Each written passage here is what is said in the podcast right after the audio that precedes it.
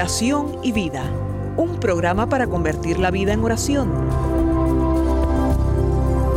Hay un dicho entre nosotros que dice así, dime cómo rezas y te diré cómo vives. Dime cómo vives y te diré cómo rezas. Porque mostrándome cómo rezas, aprenderé a descubrir el Dios que vives y mostrándome cómo vives, aprenderé a creer en el Dios al que rezas. Oración y vida, una oportunidad para rezar juntos los unos por los otros. Que nuestra vida habla de la oración y la oración habla de nuestra vida.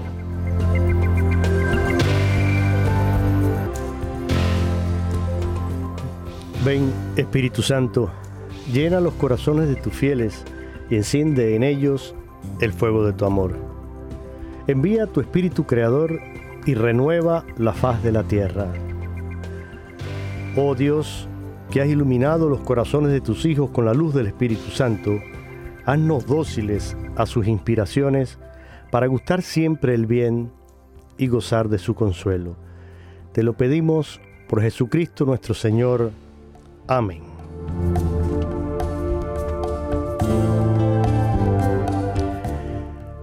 Con gran alegría les doy la bienvenida a todos ustedes, queridos amigos, que forman parte de esta familia radial de Radio Católica Mundial. Hoy nuevamente en esta edición del programa Oración y Vida. Y si quieres enterarte quién fue Jonás, qué pasó con este personaje bíblico, que podemos aprender de él. ¿Lo conoces? ¿Has oído hablar de Jonás? Hoy es el día para conocer y aprender de este personaje que nos presenta la Biblia. Y lo vamos a hacer acompañado por el padre Lino Otero, un sacerdote legionario de Cristo que realmente pues no necesita presentación. El padre Lino forma parte de Radio Católica Mundial ya por muchos, muchos años de manera muy concreta en este programa Oración y Vida.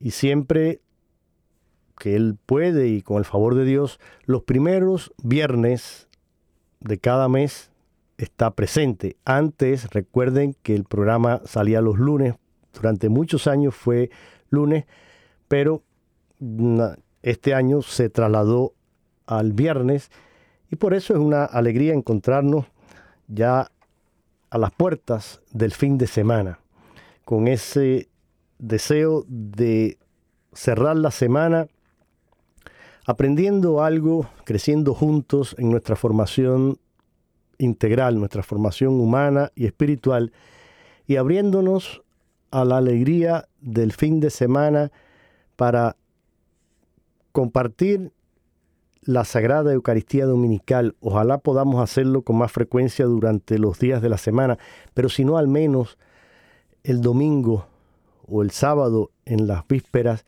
poder encontrarnos con nuestros hermanos en la comunidad y celebrar ese misterio de acción de gracias que es la Eucaristía. Padre Lino, muchas gracias y bienvenido una vez más Gracias, Jorge, y de nuevo un gran saludo a todos los que nos están escuchando de Radio Católica Mundial en toda Latinoamérica, España y en cualquier parte del mundo, aquí en Estados Unidos.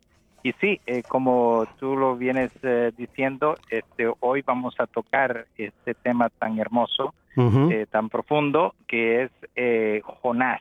Así es. ¿no? Como un modelo de oración que supera la desconfianza, ¿no? siguiendo los modelos bíblicos de oración eh, un librito del padre Jordi La Torre. Entonces, eh, tenemos un tema muy hermoso y eh, veremos, aprenderemos un poco de historia del pueblo de Israel, eh, incluso de, los pueblos de Mesopotamia, y también cómo se aplica todo esto, especialmente en los días en que estamos viviendo y cómo de Jonás nosotros podemos aprender una gran lección.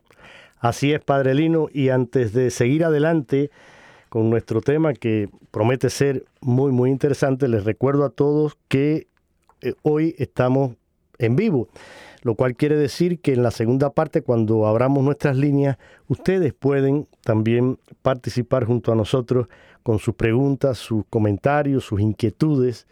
Y los que viven en Estados Unidos o Puerto Rico tienen la oportunidad de hacerlo de manera gratuita. Si marcan el 1-866-398-6377. Repito, 1-866-398-6377 y desde cualquier parte del mundo marcan eh, la clave para Estados Unidos. El número es 1 y luego 205 271 2976. 1 205 271 2976. Este no es gratis, pero eh, sabemos y podemos identificar en el teléfono cuando usted nos está llamando desde esta línea y le damos prioridad para ser breves también y que no incurran en muchos gastos. Segundo, Padre Lino, también antes de entrar ya en detalle, un saludo y un especial para sus padres. Sé que está visitándoles y está compartiendo, pues eh, los ponemos a ellos y, a usted en nuestra oración y pidiéndole al Señor que estos días sean de bendición y de crecimiento y de compartir en la alegría de estar en familia para sus padres, pues un saludo también cordial desde, desde acá, de, desde el estudio 4 de Radio Católica Mundial. Gracias. Muy bien, pues entonces empezamos con el tema y un poquito de historia y un poquito de contexto. Sí, ¿quién fue este personaje, padre? ¿Dónde ¿Quién era Jonás y de dónde viene toda esta historia? Exacto, exacto. ¿Verdad? Eh, en, en la Biblia nos encontramos eh, diferentes ocasiones tanto como Jesús hizo parábolas, historias que oh. dan un mensaje, así también en el Antiguo Testamento tenemos algunos eh, escritos que no tienen su fundamento necesariamente en un hecho histórico, pero es una lección de vida que da a sus contemporáneos sobre una situación específica en la que están viviendo. Tales serían el tema de Job, por ejemplo, y eh, tenemos ahora el tema de Jonás. ¿no? El, el contexto que nos, que nos encontramos es eh, el regreso del pueblo de Israel después de haber estado 70 años en, eh, en el exilio. Según los exégetas, fue escrito esto en el siglo V antes de Cristo. Y hemos de tener en cuenta lo que significa el reino de Asiria para los judíos, ¿no? Eh, como nos dice aquí el padre Horty, podríamos equipararlo lo que significaría el tercer Reich de los de los nazis, ¿no? Lo que Hitler podría significar para para los judíos, ¿no? Eh, un, tipo que eh, buscó el exterminio ah. de ese pueblo. Exacto. en aquel tiempo los asirios eran un pueblo militarista eh, muy temido que ya habían exterminado ciertas poblaciones y que pretendían y amenazaban el exterminio del pueblo de Israel, ¿no? Por lo tanto, eh, un pueblo muy, o, digamos, una un gobierno y un, rey muy temido, muy odiado, y, y, pues eh, sería la amenaza constante del pueblo de Israel. En la historia nos encontraríamos que eventualmente el pueblo de Israel sucumbiría a los asirios y luego también sería una amenaza hasta para Jerusalén y para el pueblo de Judá. ¿no? Entonces, eh, tenemos que los asirios y con su capital que es Nínive es, es lo peor. ¿no? Yo comprendo fácilmente personas que han sufrido eh, tremendos agravios y han, han, sufrido el terror de, gobiernos, eh, ¿no? ¿no? estamos nosotros muy lejos de esa situación eh, con personas que han salido de países comunistas, eh, todo lo que lo que ha significado la masacre en, en, en, lo que fue la Unión Soviética, en China. Así es. Y no muy lejos ahora eh, ¿verdad? Los aquí más cerca. Continúa todavía, ¿verdad? padre. Nuestros países, eh, yo que soy de Nicaragua y lo que está pasando en la iglesia de Nicaragua en, eh, en estos momentos, el acoso, la persecución, y, y, pues todo eso duele, eso, eso cala, y cuando uno ha vivido todo eso, pues no es fácil, ¿no? Y nos encontramos en esta situación en que eh, Jonás recibe un mensaje de Dios y el mensaje de, de Dios para Jonás es de precisamente ir a Nínive y de pre predicarle a Nínive de que si no se convierten serán destruidos. ¿Verdad? Entonces, imaginémonos. Claro. Imaginemos cualquiera de nosotros que nos diga, sí. ve y dile al presidente, al primer ministro o a quien el, el sí, jefe sí. de a, a Xi Jinping eh, o, o, lo que sea, ¿verdad? A Putin, de que si no se convierten, ¿verdad? Van a, eh, en todo el pueblo será destruido. Claro, una voz de oposición ante un gobierno que es militarista, que es eh, prácticamente un gobierno terrorista, pues entonces eh, eh, dices no, yo, yo, yo eso no, no, ¿qué va? no, no me empalentono así para hacer, porque yo sé que lo que es lo que me va a pasar. Entonces Jonás, ¿qué es lo que hace? Pues da la media vuelta, ¿no? En vez de ir a predicar lo que Dios le había pedido, ¿no? Sobre la conversión, sobre la amenaza, la amenaza al, a, al rey de Nínive y al pueblo de Asirio eh, en Nínive, pues entonces él uh, da la media vuelta y él se toma, eh, se, se sube a una embarcación, ¿verdad? Que va hacia el Mediterráneo, o sea que él va en dirección completamente opuesta. Contraria, sí, sí, sí, sí. ¿no? Y, y, entonces nos acordaremos, ¿no? La historia de Jonás, ¿verdad? Eh, hay una gran tormenta, eh, Jonás está durmiendo y, y, la gente se está preocupando y, y entonces en medio de, de, las tormentas, pues entonces ellos se empiezan a echar suertes, a ver quién, quién es el que está, por decirlo así. Trayendo esa mala suerte, ¿no? de quién es de quién nos viene la mala suerte y quién es el culpable, quién hizo algo contra su Dios, por decirlo así. Y, y entonces van echando las suertes y finalmente la suerte cae sobre Jonás.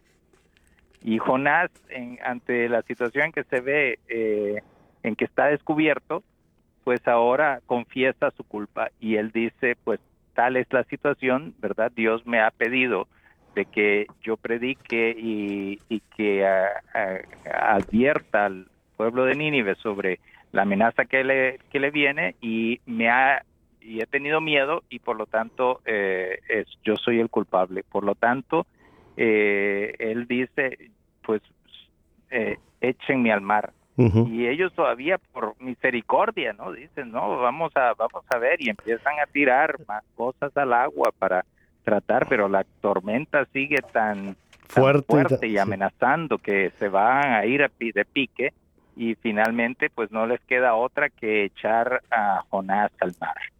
Y entonces lo echan al mar y recordaremos la historia, viene un pez enorme, ¿no?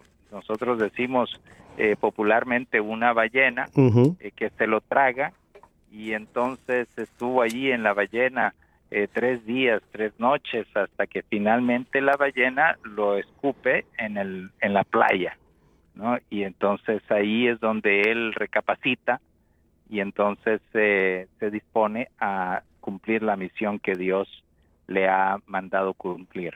Es una Nínive, una ciudad tan grande que dice que se requerían tres días para poder caminarla de un lado a otro.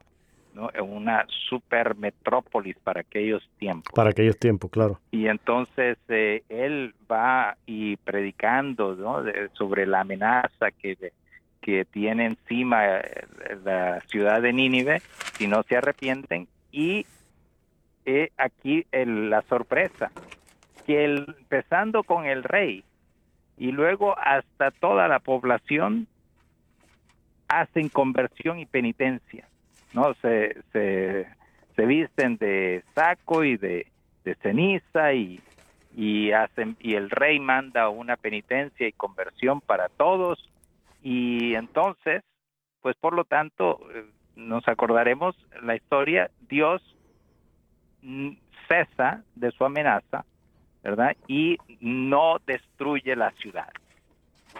Y entonces, he aquí que tenemos ahora a Jonás que está molesto, ¿no? Sí. Porque, bueno, Jonás hubiera deseado que la ciudad destruyera, ¿no? Claro. Que hubiéramos dicho, ¿no? A ver, que, que, que, a, Putin lo, ¿no? destruyeran y, todo eso y lo castigaran y, y, Dios lo ha perdonado, ¿no? Se, se arrepintió y Dios lo perdonó.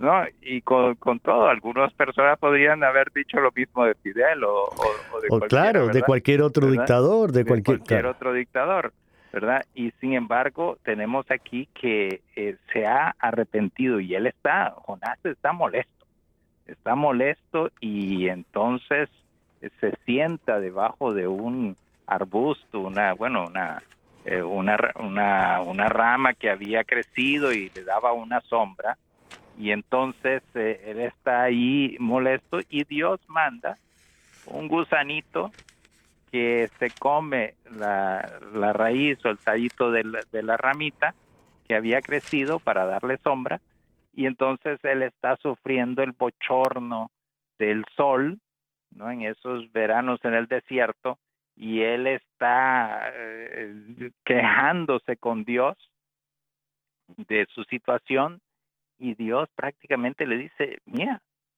eh, te estás quejando ahora por, por una ramita que tú no hiciste nada para que creciera, ¿verdad? Y está en manos de Dios, ¿verdad? ¿Y cómo es posible que, que te quejes de que Dios haya sido misericordioso con este pueblo que se ha arrepentido, ¿verdad? Y entonces eh, tenemos aquí, en medio de todo este relato de, de Jonás, eh, un, hermoso, una hermosa eh, oración, ¿no? Una hermosa oración de, Jonás en que eh, clama al Señor en su aflicción, ¿verdad? Cuando se encuentra en la en el en, el en el en, la, en el pez, ¿no?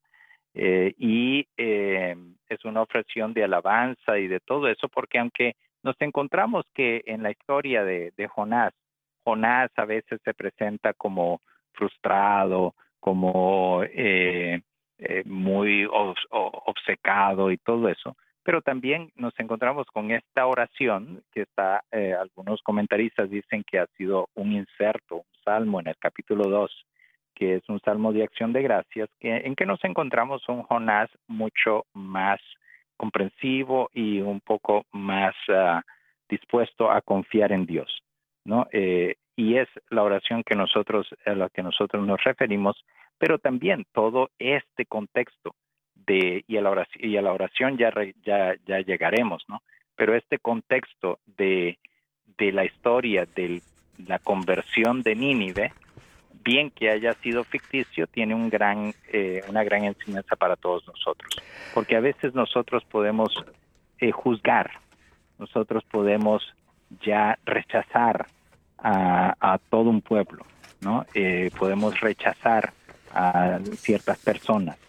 Eh, su comportamiento objetivamente quizás no sea correcto, pero la misericordia va mucho más allá. Y es la enseñanza que Dios nos está dando aquí. El pueblo de Israel, que se creía eh, que era el pueblo elegido y por lo tanto el que el único que se merecía toda la misericordia de Dios, y que todos los demás pueblos paganos serían condenados. Y sin embargo aquí eh, ese, amor, ese amor de misericordia de Dios, que es una, un amor universal que lleva a incluir incluso a los paganos. Y ese sería la gran, el gran mensaje de la salvación, ese llamado de salvación universal de Dios por medio de la iglesia a todos, todo el mundo, a todos los pueblos del mundo. ¿verdad? Aquí tenemos eh, este mensaje de Jonás y en medio de todo eso, en medio de las dificultades y en medio de las de, los sufrimientos, esta confianza en Dios que es, por decirlo así, eh, rico en misericordia. Exacto. Pues siguiendo con esta idea, Padre Lino, y teniendo en cuenta lo que nos presenta este libro y, y que usted lo ha resumido maravillosamente y, ya nos ha dado también eh, un mensaje concreto de lo que este libro nos quiere transmitir. Fíjense, para, para los que tienen su Biblia, eh, el libro de Jonás, que es un libro muy corto, solamente tiene cuatro capítulos. El primero que es mm, precisamente cuando Jonás rechaza la misión de Dios de ir a Nínive, que es la, recuerden, Nínive, la capital de, de Asiria en aquel momento. El capítulo segundo, Jonás en el vientre del pez. El tercero, la conversión y el perdón de Nínive. Y el cuarto y último, el enojo de Jonás por el perdón de Dios a Nínive. Este libro, curiosamente, se encuentra entre los libros proféticos y lo van a encontrar entre el libro de el profeta eh, Adías y el profeta, eh, así que está Miqueas. Entre Adías y Miqueas van a encontrar este breve eh, librito que podríamos decir para Lino es como una sátira mm, del profetismo. Presenta a este personaje ficticio, pero que realmente nos da la idea de cómo Dios quiere transformar la vida de todos los hombres y esta eh, salvación tiene un alcance universal y no como decía usted, no es solamente el pueblo de Israel. El Papa Francisco, comentando sobre este tema, eh, él decía y hablaba de lo que él llamó el síndrome de Jonás. Dice lo que el profeta tenía en su corazón. En una, esto lo comenta el Papa Francisco en una misa que celebró, creo que fue el año pasado, en el lunes 14 de, de octubre. Dice él, hay una grave enfermedad, enfermedad que amenaza hoy a los cristianos, el síndrome de Jonás.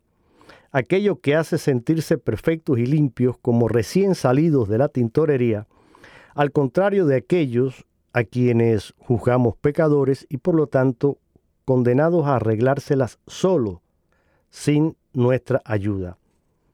Jesús en cambio recuerda que para salvarnos es necesario seguir el signo de Jonás. Él mezcla aquí estas dos cosas porque el, Evangelio de ese día habla del el signo de Jonás. Y por eso él decía que he aquí este síndrome que golpea a quienes no tienen el celo por la conversión de la gente. Buscan la santidad, y dice él, me permito la palabra, una santidad de tintorería, o sea, toda bella, bien hecha, pero sin el celo que nos lleva a predicar al Señor. El Papa recordó que el Señor, ante esta generación enferma del síndrome de Jonás, promete precisamente el signo de Jonás y añadió, en la otra versión, la de Mateo, se dice, pero Jonás estuvo en la ballena tres noches y tres días. La referencia es a Jesús en el sepulcro, a su muerte y a su resurrección. Y este es el signo que Jesús promete contra la hipocresía, contra la actitud de religiosidad perfecta, contra esa actitud tanto farisaica. El signo que Jesús promete es su perdón a través de su muerte y su resurrección. El signo que Jesús promete es su misericordia, la que ya pedía Dios desde hace tiempo cuando decía misericordia quiero y no sacrificio. Eh, el Papa Francisco siempre muy gráfico eh, y, usa estas palabras que nos ayudan a un poco a, sintetizar ¿no? el síndrome, es verdad, y, es, a veces esa enfermedad que podemos tener. Y es interesante cómo mm, Jesús y, Jonás pueden, mm, eh, conectarse, ¿no? Cuando los marinos echaron a Jonás al agua, Dios provee ese enorme pez que se lo traga y luego mm, después lo escupe, como decía usted allí en, la, a los tres días, después de pasar tres días dentro del vientre del pez, él lo escupe en la, en la playa. Siglos más tarde Jesús explica que en él se cumplirá la señal de Jonás. ¿Y qué quiere decir esto? ¿Por qué esa comparación que hace Jesús eh, con un profeta como Jonás, él que, fue un Jesús, que fue un profeta fiel, y, Jonás que fue un rebelde y que incluso pues eh, se negó a cumplir en un primer momento la, el mandato y la voluntad de, de Dios, pues Jonás estuvo en la oscuridad, en el vientre del pez, antes de que Dios ordenara que fuera eh, escupido allí en la playa. Jesús experimenta también la oscuridad de la muerte antes de resucitar glorioso al tercer día. Cuando sale del pez, Jonás anuncia entonces esa universalidad del amor de Dios y predica allí en Nínive y logra que estos ninivitas se, se conviertan de su pecado. Lo mismo sucede con Jesús que resucita y que hace envía a los apóstoles precisamente a predicar la buena noticia al mundo entero. Ahora bien, fíjese, eh, Padre Lino, algunas de las, digamos, enseñanzas que también nos da este libro. Primero, cuando Dios nos manda hacer algo, debemos obedecer. Dios conoce nuestra mente, nuestro corazón, y Él sabe si obedecemos con disposición. Él lo conoce, lo ve todo. De Dios no podemos escapar. Entonces, primero, si tú estás consciente de que Dios tiene una misión, un llamado para ti, no lo rechaces, obedece. Segunda, a nuestra desobediencia, como lo fue en el caso de, Jonás, puede causar sufrimiento no solamente a nosotros, sino también a los demás.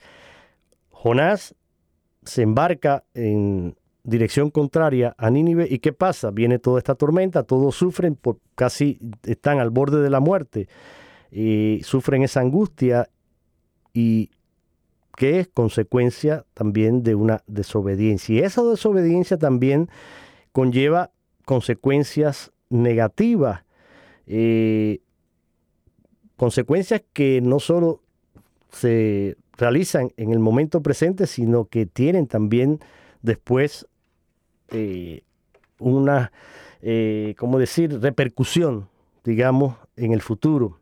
Pero, sin embargo, Dios nos ama. Esa es otra gran lección aquí. A pesar de la desobediencia de Jonás, Dios en su misericordia le da una nueva oportunidad. Dios escucha la oración de Jonás y como mismo escuchó esa oración, también eh, Él escucha nuestras oraciones. Por lo tanto, si queremos hacer lo bueno, Padre Lino, debemos estar dispuestos siempre a corregir nuestros errores y hacer lo que Dios manda. Siempre buscar y estar completamente confiados en esa misericordia de Dios eh, que dio la oportunidad para la salvación de aquel pueblo y lo hace también para con todos nosotros.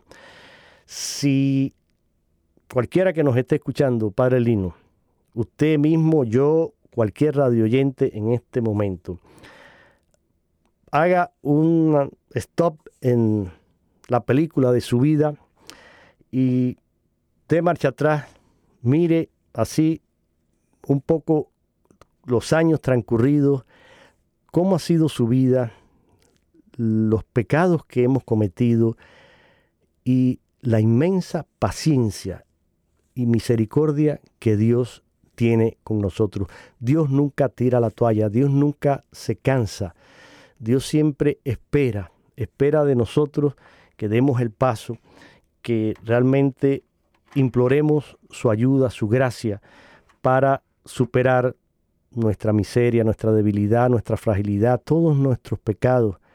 Dios no se desanima nunca con nosotros. Siempre está a la espera de que seamos capaces de cambiar, de mejorar, de transformar y de nuestro corazón de convertirnos. De esto se trata.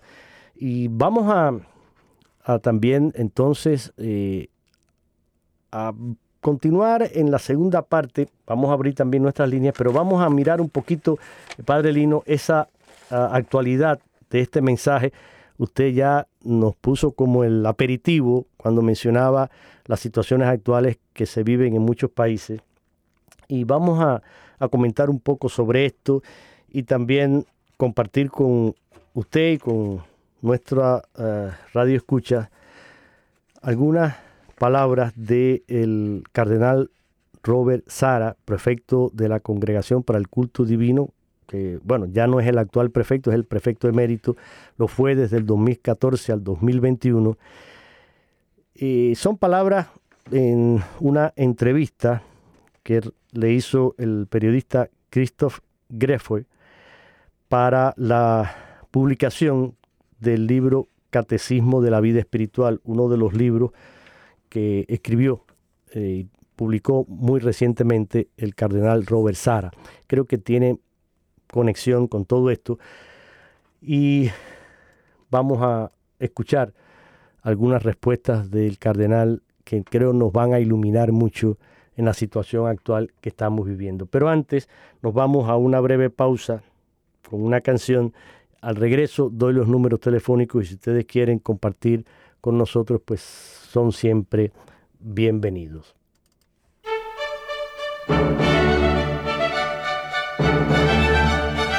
Cantando, alabando, meditando. Porque el que canta, ora dos veces, decía San Agustín. Heme aquí, Señor, para hacer tu voluntad. Heme aquí, Señor, y transformar la sociedad, porque la caridad se hace tan poca y no es posible hallar la paz. Heme aquí, Señor, para hacer tu voluntad. Aquí están mis manos, mis ojos y mis labios, mi pensamiento y el sentir del corazón, dispuesto a seguirte, seguir tu caminar, dejar atrás la orilla y pescar en alta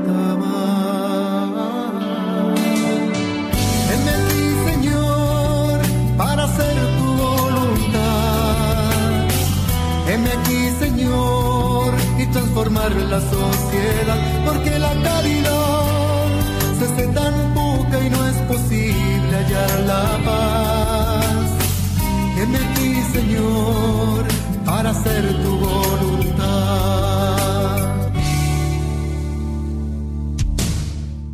Para ello me has dado todo lo necesario cuerpo es el pan de vida, es el amor. Más grande dicha poderte recibir. Ya sé que no soy digno, pero no puedo estar sin ti. Heme aquí, Señor, para hacer tu voluntad. Heme aquí, Señor transformar la sociedad, porque la caridad se hace tan poca y no es posible hallar la paz. Heme aquí, Señor, para hacer tu voluntad. También has reparado con tu amor mis ofensas. Vivir la vida es vivir en oración más de mí, dispuesto a estar despierto cuando vengas tú por mí. Y poder alcanzar con tu gracia la unidad y que la felicidad eche raíces y la riegue tu verdad. Ti, Señor para hacer tu voluntad. Heme aquí, Señor, y transformar la sociedad, porque la caridad se hace tan poca y no es posible hallar la paz. Heme aquí, Señor, para hacer tu voluntad. Heme aquí, Señor, para hacer tu voluntad transformar la sociedad, porque la caridad hace tan poca y no es posible hallar la paz. En ti, Señor, para hacer tu voluntad.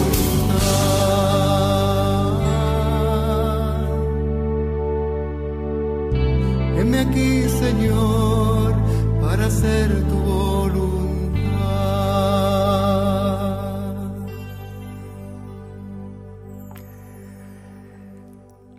Escuchamos al cantautor colombiano Fernando Leiva con esta su canción M aquí, Señor. La razón, padrino, por la que he traído esta hermosa canción es porque precisamente es la actitud, creo que debemos tener todos nosotros los cristianos, estar dispuestos a hacer la voluntad del Señor y a cumplir lo que Él nos mande, pero sobre todo también con esa disposición de ir a evangelizar y evangelizar no solo con palabras, sino sobre todo con el ejemplo. Aquí, en este capítulo del libro del Padre Jordi, Modelos Bíblicos de Oración, hoy presentándonos a el profeta Jonás, esta historia mm, que aparece aquí Usted mencionaba, padre, el, el Salmo, que según los exégetas y los especialistas en escritura es como un inserto.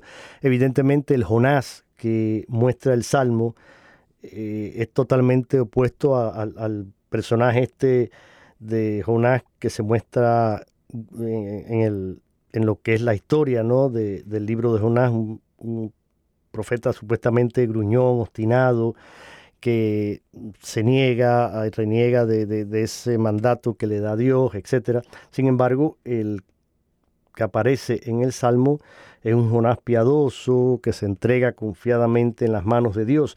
Voy a citar textualmente aquí el, Salmo para que se den cuenta. Aparece dentro del libro de Jonás en el capítulo segundo, versículos del 3 al 10, y dice así, En mi aflicción clamé al Señor y me atendió desde el vientre del infierno pedí auxilio y escuchó mi clamor. Me arrojaste a lo profundo en alta mar, me rodeaban las olas, tus corrientes y tu oleaje pasaban sobre mí. Yo dije, me has arrojado de tu presencia, ¿quién pudiera ver nuestro santo templo? A la garganta me llegaban las aguas, me rodeaba el océano, las algas se enredaban en mi cabeza, bajaba hasta las raíces de los montes, la tierra se cerraba sobre mí para siempre. Entonces sacaste mi vida de la fosa, Señor Dios mío. Cuando se me acababan las fuerzas, me acordé del Señor. Llegó hasta mí tu oración, hasta ti, perdón, llegó hasta ti mi oración, hasta tu santo templo. Los que veneran vanos ídolos malgastan su piedad. Yo te ofreceré sacrificios de alabanza, cumpliré mis votos, del Señor viene la salvación.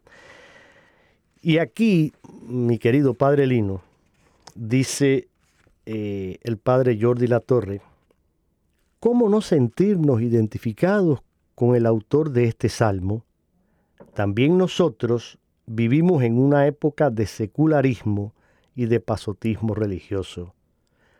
¿Cuántos de nosotros nos podemos sentir tentados, como Jonás, de tirar la toalla y embarcarnos hacia lejanas costas menos comprometidas de evangelización y de testimonio cristiano.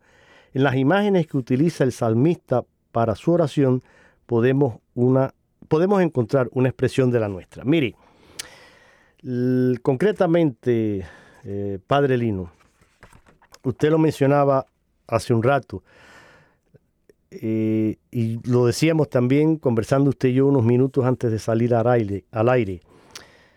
Nínive, que representa aquí, bueno, era la capital de Asiria en aquel momento, pero representa eh, ese, esa ciudad llena de pecados de todo tipo y además, como decía usted, dentro de un régimen dictatorial, eh, además conquistador que avasallaba a sus pueblos vecinos y que buscaba eh, mantener a todos esclavizados, etcétera, etcétera.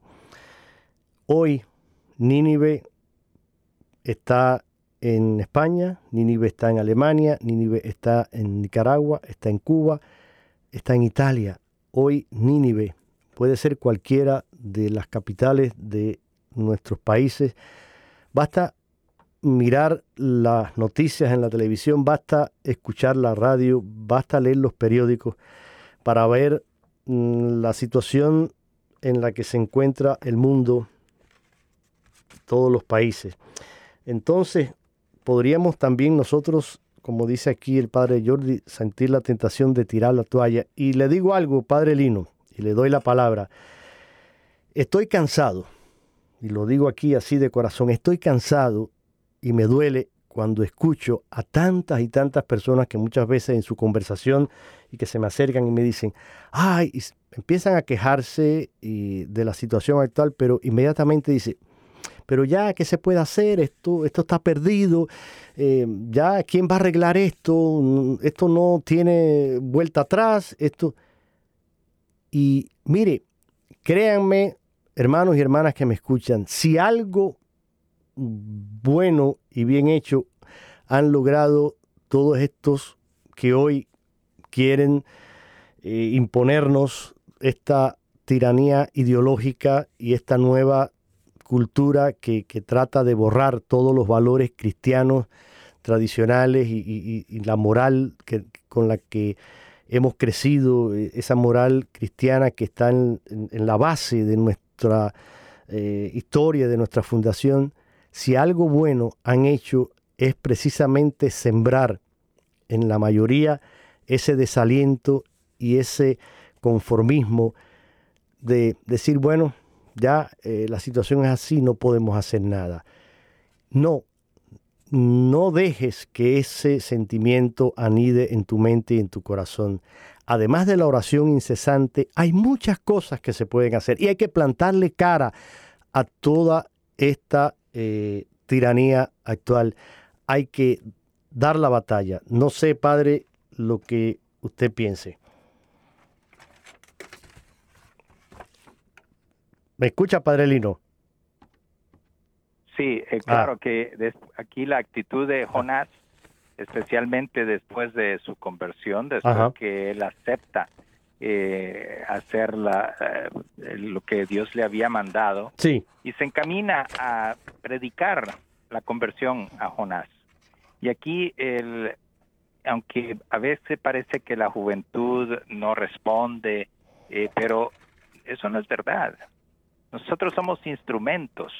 Correcto. Los que nos están escuchando, que tienen hijos, que tienen nietos, que tienen eh, eh, parientes jóvenes, ¿cómo nosotros podemos llegarles a ellos? Claro, quizás no les vamos a llegar como nosotros, como llegaron otros a nosotros, en otros tiempos. Pero eso no significa que no haya ahí un corazón que busca la verdad, que busca el bien, que busca el amor. Eh, recuerdo unas palabras muy hermosas del Papa eh, Pablo VI hablando hacia los jóvenes.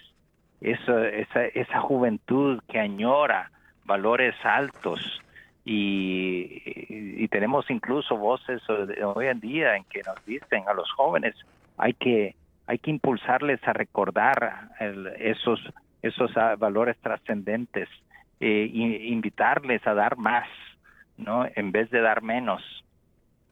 De que su vida tiene sentido, de que creemos en ellos, ¿verdad? Y es lo que están esperando de nosotros, ¿no? Eh, eh, eso requiere, requiere paciencia, ¿verdad? A veces nosotros podemos decir, bueno, ¿para qué? Como tú dices, ¿no? De todas maneras están perdidos, eh, como Nínive, ¿no? No hay la pena, no van a escuchar, eh, no, no, no me van a hacer caso, más bien me van a rechazar.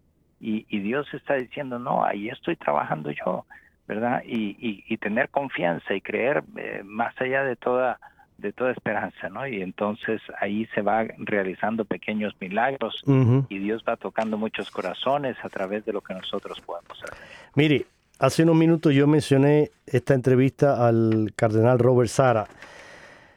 En una de las preguntas que le hace el periodista dice lo siguiente, impresiona un retroceso tan generalizado y rápido de la fe en Occidente. Ciertamente podemos ver la consecuencia de un anticristianismo antiguo y virulento. Pero, y aquí viene la pregunta que le hace, ¿es suficiente como análisis cuando observamos que nuestras sociedades occidentales ya no son cristianas más por indiferencia de los ciudadanos a las cosas de Dios que por el anticristianismo de los gobiernos? ¿Acaso la responsabilidad principal no es de los mismos cristianos? Ahí cierra la pregunta. Y el cardenal Sara responde, ciertamente, la tibieza de los cristianos es la raíz más profunda de la apostasía que estamos viviendo. Cuando vivimos como si en práctica Dios no existiera, acabamos por no creer de todo en Él. Que quede claro, dice él, la persecución latente llevada a cabo por la cultura contemporánea actúa como acelerador de este movimiento. Las almas más débiles se dejan tocar por este veneno del ateísmo práctico, transmitido por doquier en la cultura dominante. Creo que cuanto más hostil sea el mundo a Dios, escuchen bien esto, dice el cardenal Sara, creo que cuanto más hostil sea el mundo a Dios, más deben vigilar los cristianos su vida espiritual es la única resistencia posible al ateísmo líquido que nos rodea y nos asfixia. Un cristiano ferviente es un verdadero resistente a la cultura de la muerte que impregna la sociedad. La vida del alma nos preserva de este veneno extendido. Creo que más claro mm, ni el agua. Y, Así es.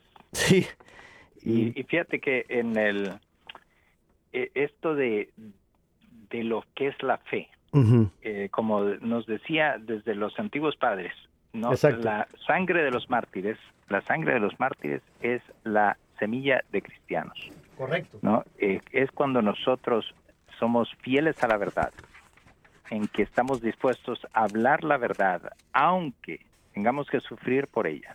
Y eso claro, se da a término, en términos eh, de, de, la nación, de, del anticristianismo, pero eso, eso lo encontramos todos los días.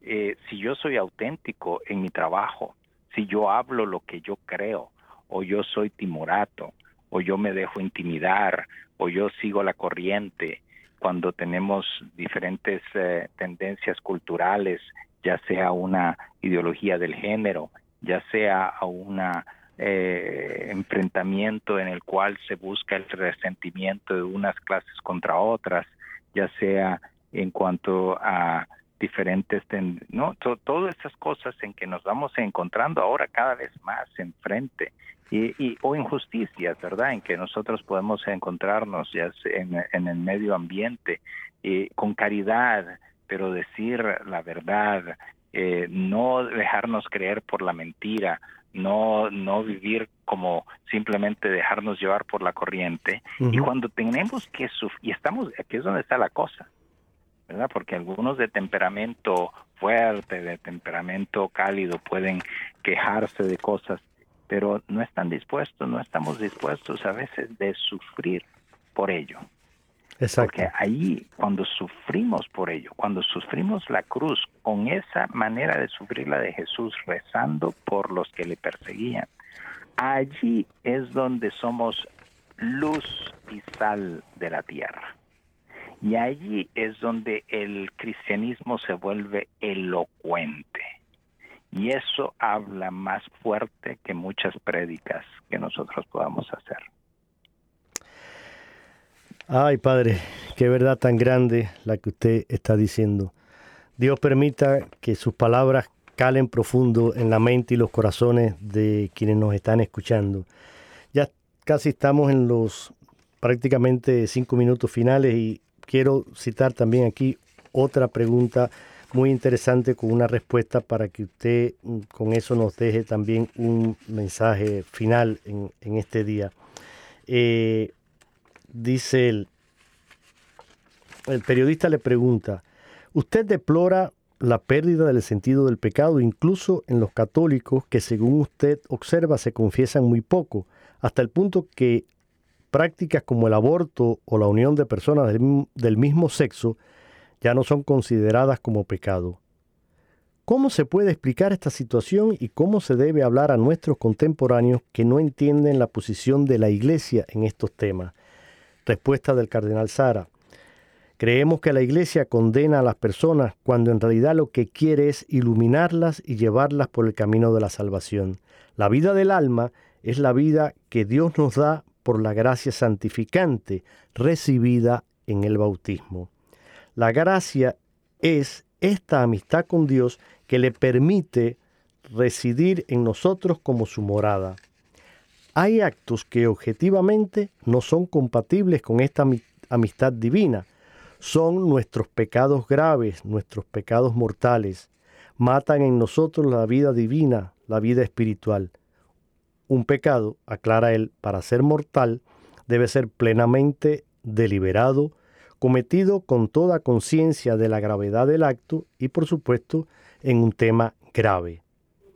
Todo ello atañe al secreto de las conciencias, pero la Iglesia, para iluminarlas, debe recordar que ciertos eh, comportamientos contradicen objetivamente la alianza de amistad con el Creador. Es tarea de los sacerdotes acoger a cada alma con bondad y misericordia en el sacramento de la confesión. Cada historia es única y Cristo no nos reduce a nuestras faltas. Y voy a, dejarlo aquí para que en estos cuatro, tres minutos cuatro que nos quedan, Padre, usted no, nos dé eh, pues un mensaje final para llevarlo a la práctica. Claro, y el, yo creo que un mensaje final tiene que terminar aquí con esperanza. El mensaje de Jonás, como lo decías tú, es un mensaje de esperanza. Dios puede permitir las situaciones más difíciles en el cual nosotros podemos caer. en última instancia, la purificación que Él va obrando en las, nuestros corazones y en los corazones de los pueblos es en vistas a una conversión, a una vuelta hacia Él.